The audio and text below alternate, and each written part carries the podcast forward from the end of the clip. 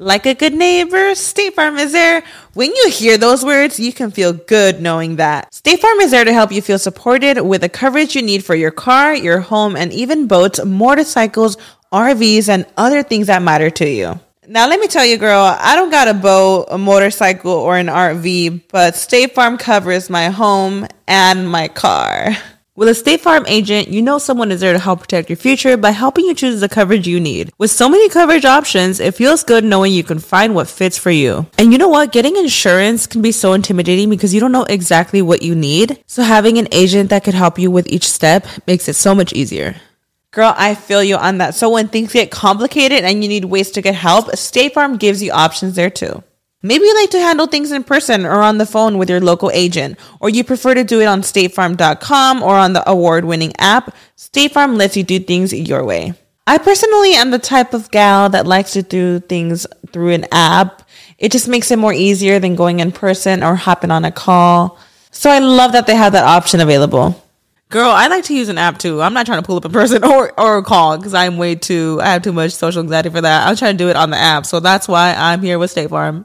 And that is why, like a good neighbor, State Farm is there.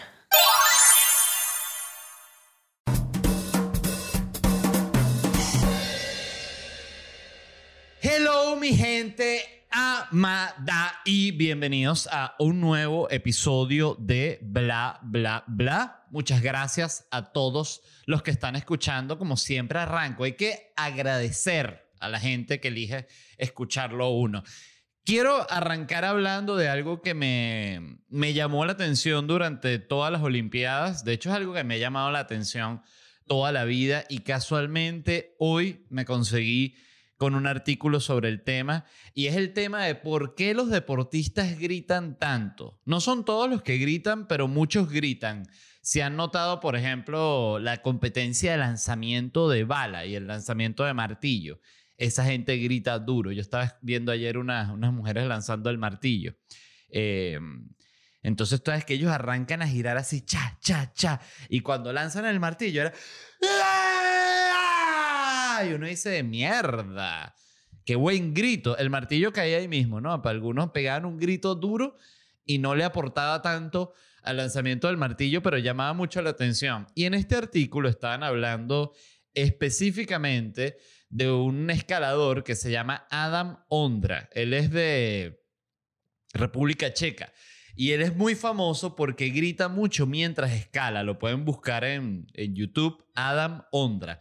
Entonces, él cuando escala, se agarra, ¿no? Entonces la nueva pieza es pequeña, ¿no? Entonces... ¡Ay! ¡Ay! ¡Ay! El tipo va escalando y es un griterío, ¿no? Entonces, claro, el que está escalando al lado, que está concentrado, tiene que esperar que este termine de escalar porque es que no, no se puede, no se puede escalar con Adam Ondra al lado. Entonces este tipo va a participar en la competencia de escalada en las Olimpiadas. Entonces está todo el mundo esperando los gritos. Vamos a buscar cuándo participa él. Capaz está participando en este momento. Eh, Olimpiadas. Ok, Adam Ondra, Olimpiadas, participa mañana a las 4 y 30, para que lo sepan. Eh, este tipo es un escalador bestial. Yo soy fanático de la escalada, ¿no? Es como... Eh, bueno, me gusta mucho, la verdad. Nunca he escalado al aire libre. La única vez que hice escalada fue en un gimnasio indoor. Pero agarré una fiebre durísima cuando estaba metido en escalada y vi cantidad de documentales de la escalada y me enteré de quiénes eran los escaladores principales y cuáles eran los tipos de escalada y cómo se hacía y no sé qué tal. Es como, me parece un mundo muy cool. Dentro de los mundos del deporte hay algo en la escalada que es como una mezcla entre deporte y... Y sí, como actividad al aire libre, o sea, es casi como el picnic, pero distinto, o sea, es una... Tienen que ver el documental, uno que se llama Valley Uprising, que es un documental que habla sobre toda la historia de tres generaciones de escaladores que hay. Esto seguro ya lo he recomendado en el podcast 50 millones de veces, pero discúlpenme, es muy bueno. Habla de las tres generaciones principales de escaladores que pasaron por eh, Yosemite. Yosemite. El Parque Nacional, que es donde se escala, donde, bueno, es como el centro de escalada aquí en Estados Unidos, y medio el centro de escalada internacional, porque, bueno, es las cosas de, de Estados Unidos que domina tanto en ese tipo de vaina.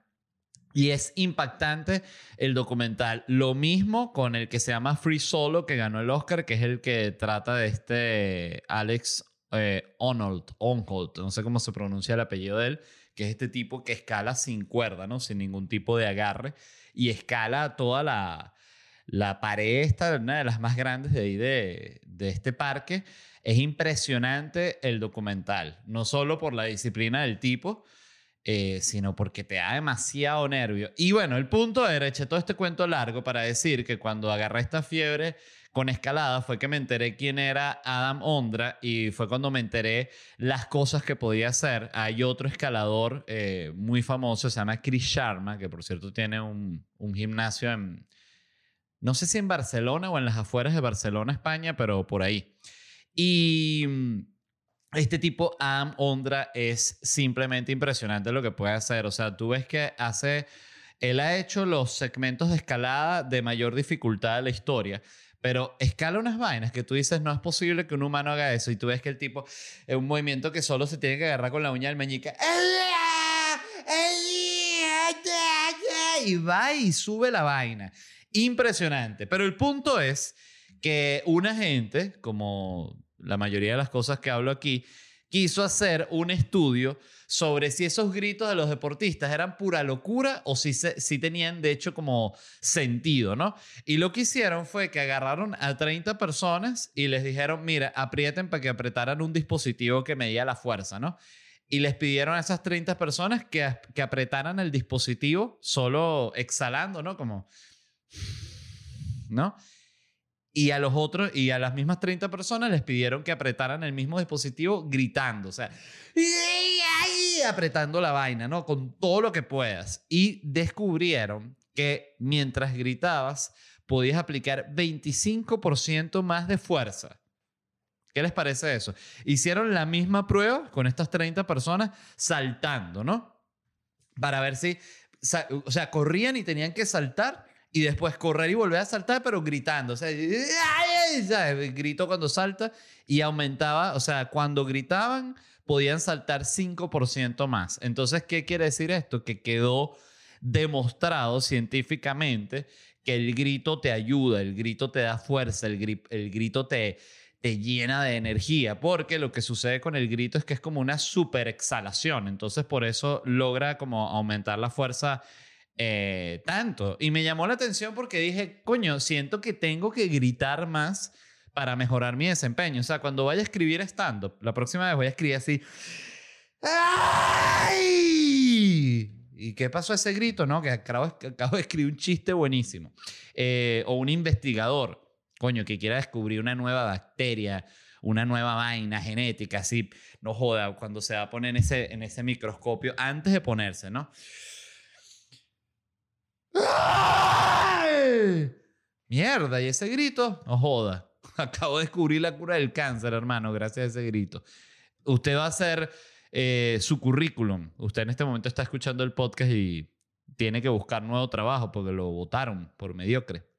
Bueno, usted va a hacer su currículum. Coño, hágalo con energía, no joda. Abra ese documento de Word. ¡Ay! No joda. Google Doc. ¡Ah! Que tú digas, coño, no joda. A ver, descargar en PDF. ¡Ah! No joda, ese PDF bueno, bueno, bueno el PDF. Entonces, em, me pareció fundamental. Me encantó este artículo, la verdad. O sea, pues yo también, yo, yo recuerdo que las veces en mi vida que me he metido en gimnasio, hay gente que grita cuando se pesa. ¿Tú ¡Ay! ¡Ay! ¡Hey! Y uno dice, pero este carajo es imbécil. No, no es imbécil. De hecho, es muy inteligente, fíjense. Interesante. Bueno, quería hacer, por supuesto, publicidad. Este episodio está patrocinado por Orangutan Care, los productos del cuidado de la piel y los productos con CBD y los productos del cuidado de la piel con CBD de Orangutan. Productos increíbles. Esto es bienestar en gotas, le llamo yo a esto, ¿ok? Que por cierto, muy importante, este domingo es el día del CBD y van a tener en orangutancare.com 25% de descuento en todos los aceites.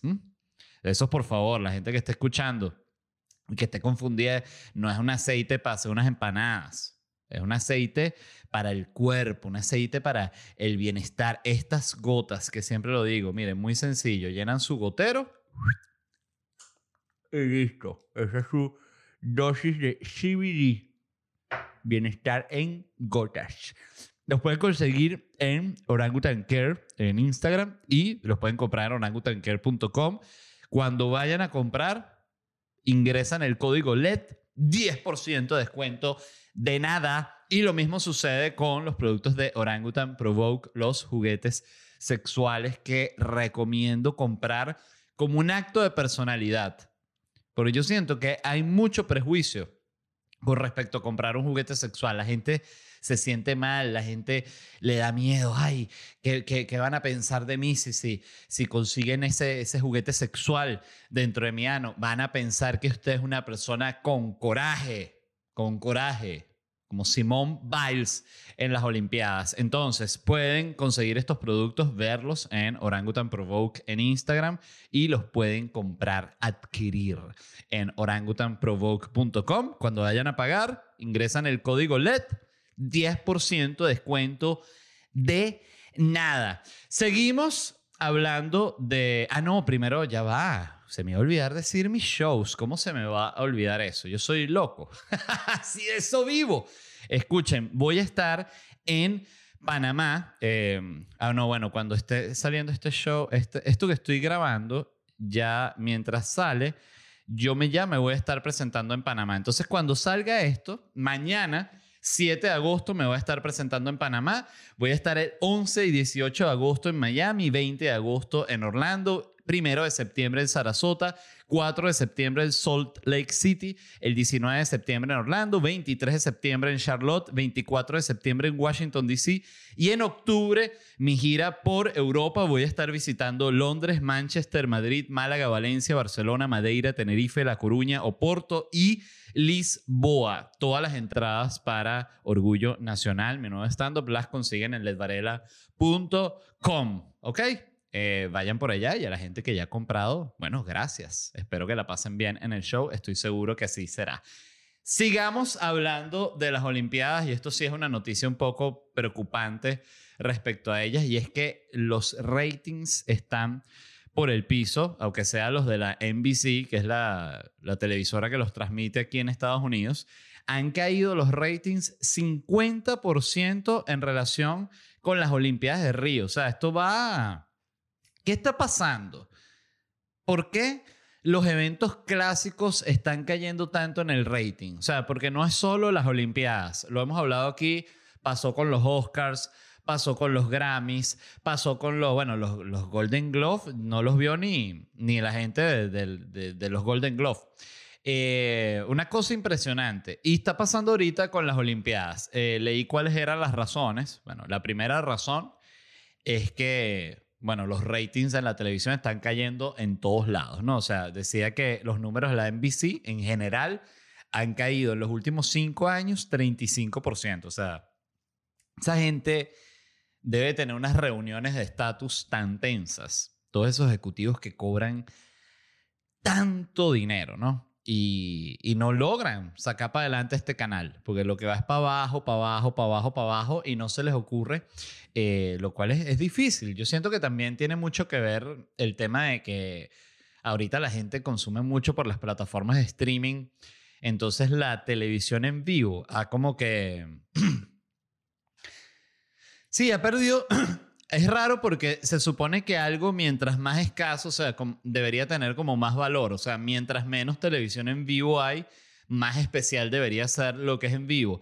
Pero siento que ha pasado como lo contrario. De nuevo, esto es solo análisis subjetivo mío, pero yo siento que el evento en vivo ha perdido mucha importancia. Antes el evento en vivo era como que tenía ese, como ese, es justamente ese factor de esto está sucediendo en este momento, pero ya siento que ya no, no sucede o como que nos da más igual lo que es en vivo. O sea, seguramente apreciamos lo presencial, no sé si tanto lo en vivo. Decía que otra de los factores es la diferencia de horario, lo cual es obvio porque claro, estas son unas Olimpiadas que si tú te quieres así como sentarlas a disfrutar, tienes que empezar a verlas como a las 6 de la tarde, 7 de la noche, lo cual es un poco extraño, ¿no? Eh, ¿Qué hora es ahorita en Tokio? Para ver. Tokio, hora. Para ver. Eh, a ver, la diferencia son 12, 11 horas de diferencia. O sea, que si aquí son las 5 de la tarde, allá son las 6 de la mañana. No, entonces hay 13 horas de diferencia. Exacto, 13 horas de diferencia. Qué locura. Eh, entonces eso ha afectado mucho el número de rating, sobre todo aquí en este continente, porque, bueno, porque es incómodo de ver. Yo recuerdo siempre el Mundial de Fútbol que fue en Corea del Sur y Japón, ¿no? Creo que fue combinado. Ese Mundial de Fútbol fue una mierda. O sea, todos los partidos eran unas horas absurdas. Yo recuerdo que, eh, bueno, yo siempre he sido súper fanático de la selección de, de Uruguay, de la Celeste. Y yo me paraba para ver los partidos en la madrugada. O sea, cuando a Uruguay le tocaba el partido más temprano del día, recuerdo que lo pasaban que sí a las 4 de la mañana, una cosa así que no tenía ni sentido. Tenía su encanto el pararse y estar despierto en la madrugada viendo un partido de fútbol cuando todavía no ha salido el sol porque hay algo en el fanatismo que ser fanático te hace sentir como orgulloso de serlo Em, sí, como que estoy haciendo este sacrificio por apoyar a mi equipo, por apoyar al equipo que me gusta, por ver este deporte que me encanta. Y, mm, pero recuerdo que ese mundial fue súper, súper incoherente. Y eso es lo que ha pasado también con estas Olimpiadas. Creo que lo mejor es no dejar que esa gente organice más nunca nada. Em, lo otro que decía que ha afectado es lo de los estadios vacíos, que eso sí me ha parecido entiendo, entiendo que es por el coronavirus y entiendo toda la cuestión, pero para serles totalmente honesto, me parece que, que fue demasiado estricto. O sea, está bien si no quieres tener el estadio repleto, pero coño, deja que vaya gente. O sea, es muy triste para los deportistas y creo que lo podían hacer exigiendo pruebas de vacunación, exigiendo test de COVID eh, antes de entrar al estadio. O sea, hay mil formas de hacerlo y de que sea bastante seguro. Siento que fueron demasiado extremos en ese sentido y la verdad ni entiendo por qué. Yo creo que esto hay muchas formas de solucionarlo. Por ejemplo, creo que pueden tener abridores en los eventos deportivos. Por ejemplo, si se va a presentar, eh, va a ser la final de waterpolo. Bueno, antes de la final de waterpolo o en la mitad, en el, en el, me imagino que waterpolo tiene que tener un tiempo libre, ¿no? Waterpolo, por cierto, es un deporte que a mí personalmente siempre me ha resultado como angustiante. O sea, esto, flotando, es como esos deportes que son como incómodos. O sea, que tú los ves y no, no es como, por ejemplo, ver eh, básquet, por decir un, un, ejemplo de un deporte que no sigo, del cual no soy fan, nada, pero el básquet es dinámico, es rápido, cha, cha, cha, plata. El waterpolo es todo como como forzado, todo el mundo como ahogándose, flotando. O sea, es, un deporte jodido eh, de ver. Y Además, solo ves las cabecitas de la gente, entonces es como difícil saber quién es quién, todo el mundo con los lentes, todo el mundo mojado. Y, en fin, lo que se me ocurre para el final de waterpolo, deporte del, cual estoy hablando mierda sin ningún tipo de necesidad, es que en el intermedio, en la mitad, en el medio tiempo del partido de waterpolo, hacer lo mismo que hacen aquí en el, en el, con el Super Bowl, con el, super tazón, que es meter un acto musical en el medio. Entonces tienes la final de waterpolo en las Olimpiadas, medio tiempo, sale Dualipa, concierto de 20 minutos a toda.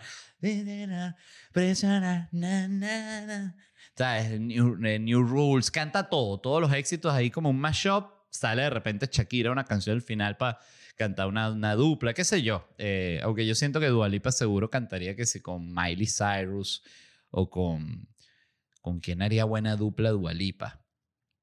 Eh, no sé, pero estaría interesante porque, coño, es como que no hay tanta gente que quiera ver la final de waterpolo, hay mucha más gente que quiere ver un buen concierto de Dualipa. Y a Dualipa también le, le, le conviene hacer el concierto, pues gana plata, la ve todo el mundo, ¿sabes? Las Olimpiadas la están pasando en todos lados, entonces es como un ganar-ganar, ¿no? Este, por ejemplo, otra idea que tengo, eh, dije ganar, ganar, ganar, ganar. En mitad del partido de voleibol de playa también, en el intermedio le metes el estreno de la nueva serie de Disney o la nueva serie de Marvel. Entonces tú dices, no, la, el nuevo episodio de la serie de Hulk, por decir una cosa, lo van a estrenar en el intermedio que hay en el partido de badminton. Dices, badminton, sí señor, sí señor. En la mitad de la final del partido de badminton van a estrenar la nueva serie de Hulk. Coño, discúlpenme, pero estoy soltando ideas muy buenas muy buenas. ¿ah? Qué lástima de verdad que no hay ningún alto ejecutivo de Disney escuchando esto. Ahorita sí hay, se imaginan, hay uno solo que sabe español y escuché que, guau, este muchacho es fenomenal, ¿vale? Em, ajá. Final del lanzamiento de balas. Sigo lanzando ideas. Puedes mejorar el deporte con el propio deporte. Escuchen esto. Lanzamiento de balas. De nuevo, todos mis respetos a la gente que lanza balas. Nadie quiere ver lanzamiento de balas en medio, o sea, de las pruebas, ponte que se van a presentar, van a ser ocho lanzamientos de bala. Bueno, cuando sea el cuarto lanzamiento de bala, entra Messi, domina balón en medio de la cancha de lanzamiento de bala durante 15 minutos. Y es como un Super Bowl, pero puro Messi. Entonces, este, le puedes poner incluso un mix de canciones, ¿no? Para Messi. Y que, que él domine el balón, la pasa cabeza, taquito, vaina. Los trucos que ellos saben, pues. Entonces, claro, tú promocionas final de lanzamiento de bala y dominio de balón de Messi. Todo el mundo dice, ¿cómo es eso? Messi va a dominar balón 15 minutos. Le pagaron 22 millones de dólares. Mierda. Bueno, en fin, este lamenté mucho que estuviese cayendo los ratings de las Olimpiadas. Debo decir que cuando cae el rating del Grammy, del Golden Glove, del Oscar, me alegro. Es como que me encanta que esas cosas estén en desgracia. Sé que, que está mal alegrarse por la desgracia de cualquiera y sobre todo por gente que está fracasando en su trabajo. Pero por otro lado, esos eventos se han convertido en un evento, se han convertido en eh, una celebración tan intrascendente que siento que está bien que el, que el rating les responda así. En fin. Eh, otro artículo que me pareció interesante trata sobre los mejores lugares para irse en caso de apocalipsis. ¿Qué les parece eso? Ustedes saben que hay distintos tipos de apocalipsis, ¿no? Está apocalipsis zombie, está apocalipsis de meteorito, está apocalipsis de qué más. Puede ser el clásico apocalipsis así, tipo Waterworld, que todo el mundo se derrite en todo el polo norte, el polo sur, entonces todo el planeta es agua. Está, puede haber apocalipsis que se seque toda el agua, hay un calentamiento así tan arrecho que se evapora toda, toda el agua. Entonces la gente de bienes raíces dice, hay gran oportunidad en todos los terrenos vacíos del fondo marino. Todo el mundo, cállense la boca, malditos, que no hay agua. Disculpen. Em, este, apocalipsis, apocalipsis zombie, siempre debo decir, ah, bueno, está el apocalipsis de virus, clásico también, el que mata a todo el mundo y deja solo como cuatro personas caminando por ahí. Yo, de todos los tipos de apocalipsis, diría que mi favorito es el zombie, porque siento que mm, dentro de todo hay como que ya se ha hecho mucha película al respecto, entonces la gente está como más informada de qué es lo que tiene que hacer en caso de zombie. En cambio, ha quedado claro también en las películas que cuando viene un meteorito a volver mierda a la Tierra, oye, no, uno no tiene tan, tanta capacidad de resolver, porque siempre que viene el meteorito es, no, hay ya los búnker para los presidentes y para los diputados y todo el resto de la gente del que tenga búnker, su búnker propio. Y uno dice, no, pues yo no tengo dinero para búnker. Bueno, está jodido. O sea, si usted no tiene búnker, entonces... Y seguro va a salir, no, yo tengo búnker, no, es un búnker barato, eso no te ayuda a nada. ¿Cómo que no? Si yo pagué 8 mil dólares por este búnker, es un búnker de mierda, señor. Eso no lo protege usted ni de una culebra. La gente, coño, no puede ser. Eh, por cierto, ahorita que dije lo de la persona que compra el búnker por dinero, con dinero, obvio. Eh, me pasó el otro día y que lo quería comentar porque no sé si lo hablé, pero me llamó mucho la atención. Eh, qué arrecho como la gente estúpida y la gente que es cretina es así 100% por sus padres. Eh, digo yo, seguramente hay casos en que no, en que hay otros factores que, que afectaron en la vida, lo que sea, pero me impresionó, estaba llegando de un vuelo, no recuerdo de dónde, entrando, ah, estaba llegando de México porque tuve que entrar por la, por migración, ¿no? Y mm, iba delante mío una familia, eh, un padre, la madre y tres hijos. Y los tres hijos, dos de ellos, era un niño como de 10 años, algo así. Todo iba hablando de que, de que ellos iban a quedar en el lugar más caro. Mi papá rentó la camioneta más cara. Iba a rentar una más cara, pero no había más cara, entonces tuvo que rentar esa, pero no fue lo suficientemente cara para nosotros.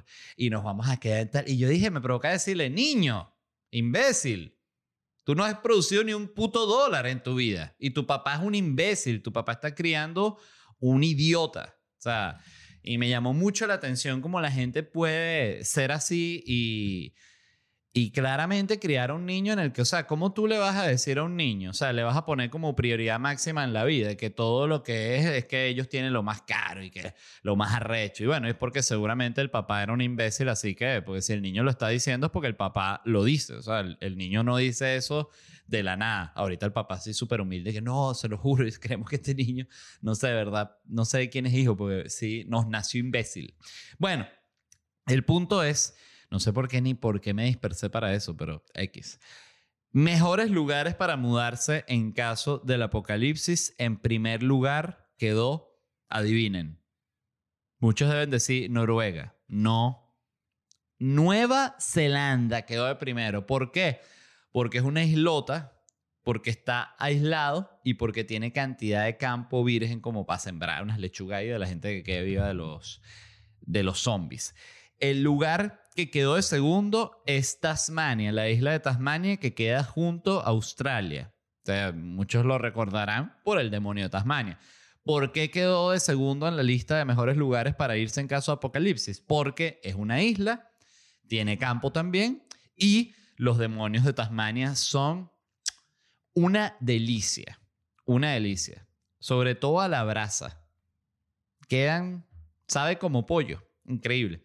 En tercer lugar quedó Irlanda. ¿Por qué? Bueno, porque es una isla, está lejos. Eh, no mucha gente quiere ir para allá. Irlanda es un destino popular así, un destino conocido. O sea, obvio es un destino conocido, pero ¿qué tal serán los números de turismo de Irlanda? Bueno, definitivamente deben ser mejores que los de muchos países, pero no tanto como... Bueno, más que, sí, más que, más que, ¿cómo se llama? Que Tasmania debe ser. Pero estos son los mejores lugares para irse en caso de un apocalipsis.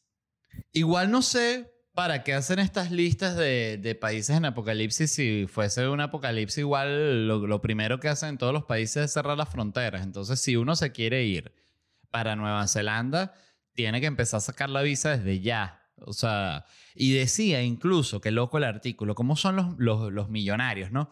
¿Qué, qué cantidad de millonarios que ya han leído información y que han estado en contacto con con todo esto de que Nueva Zelanda y estas islas así este tipo son los lugares más lugares, más, los lugares más lugares, los lugares más eh, apropiados para sobrevivir al apocalipsis. Ya se han empezado varios millonarios a comprar terrenos allá en Nueva Zelanda para hacerse el búnker, hacer la hacienda con todas las papas para sobrevivir la, el apocalipsis zombie, o sea, metralleta para matar zombies. O sea, ya esa gente está lista. Esa gente está lista. ¿Y uno qué está haciendo? viendo películas en Netflix como un estúpido, en vez de estar trabajando para conseguirse un búnker, para construirse un búnker bueno.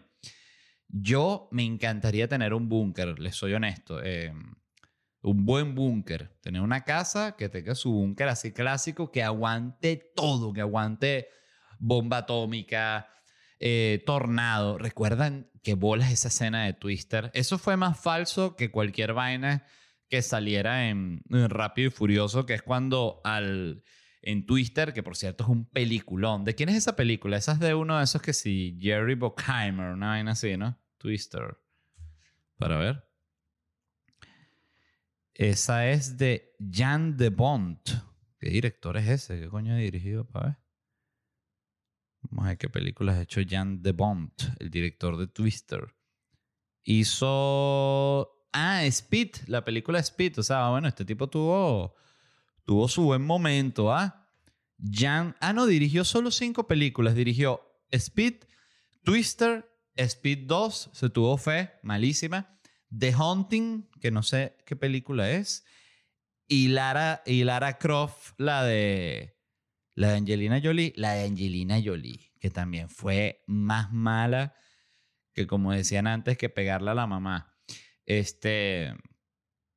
Qué horrible película. Eh, y qué mala elección, debo decir, Angelina Jolie para, para Lara Croft. La última Lara Croft me gustó mucho más. No recuerdo el nombre de ella, la de. Ah, mira, esta película The Haunting. Es una película de terror con Catherine Zeta Jones. Oye, Catherine Zeta Jones es otra que tiene siglos sin salir una película. O sea, tengo siglos sin verla en una. Liam Neeson y Owen Wilson. Eh, ajá, ¿qué íbamos? Este.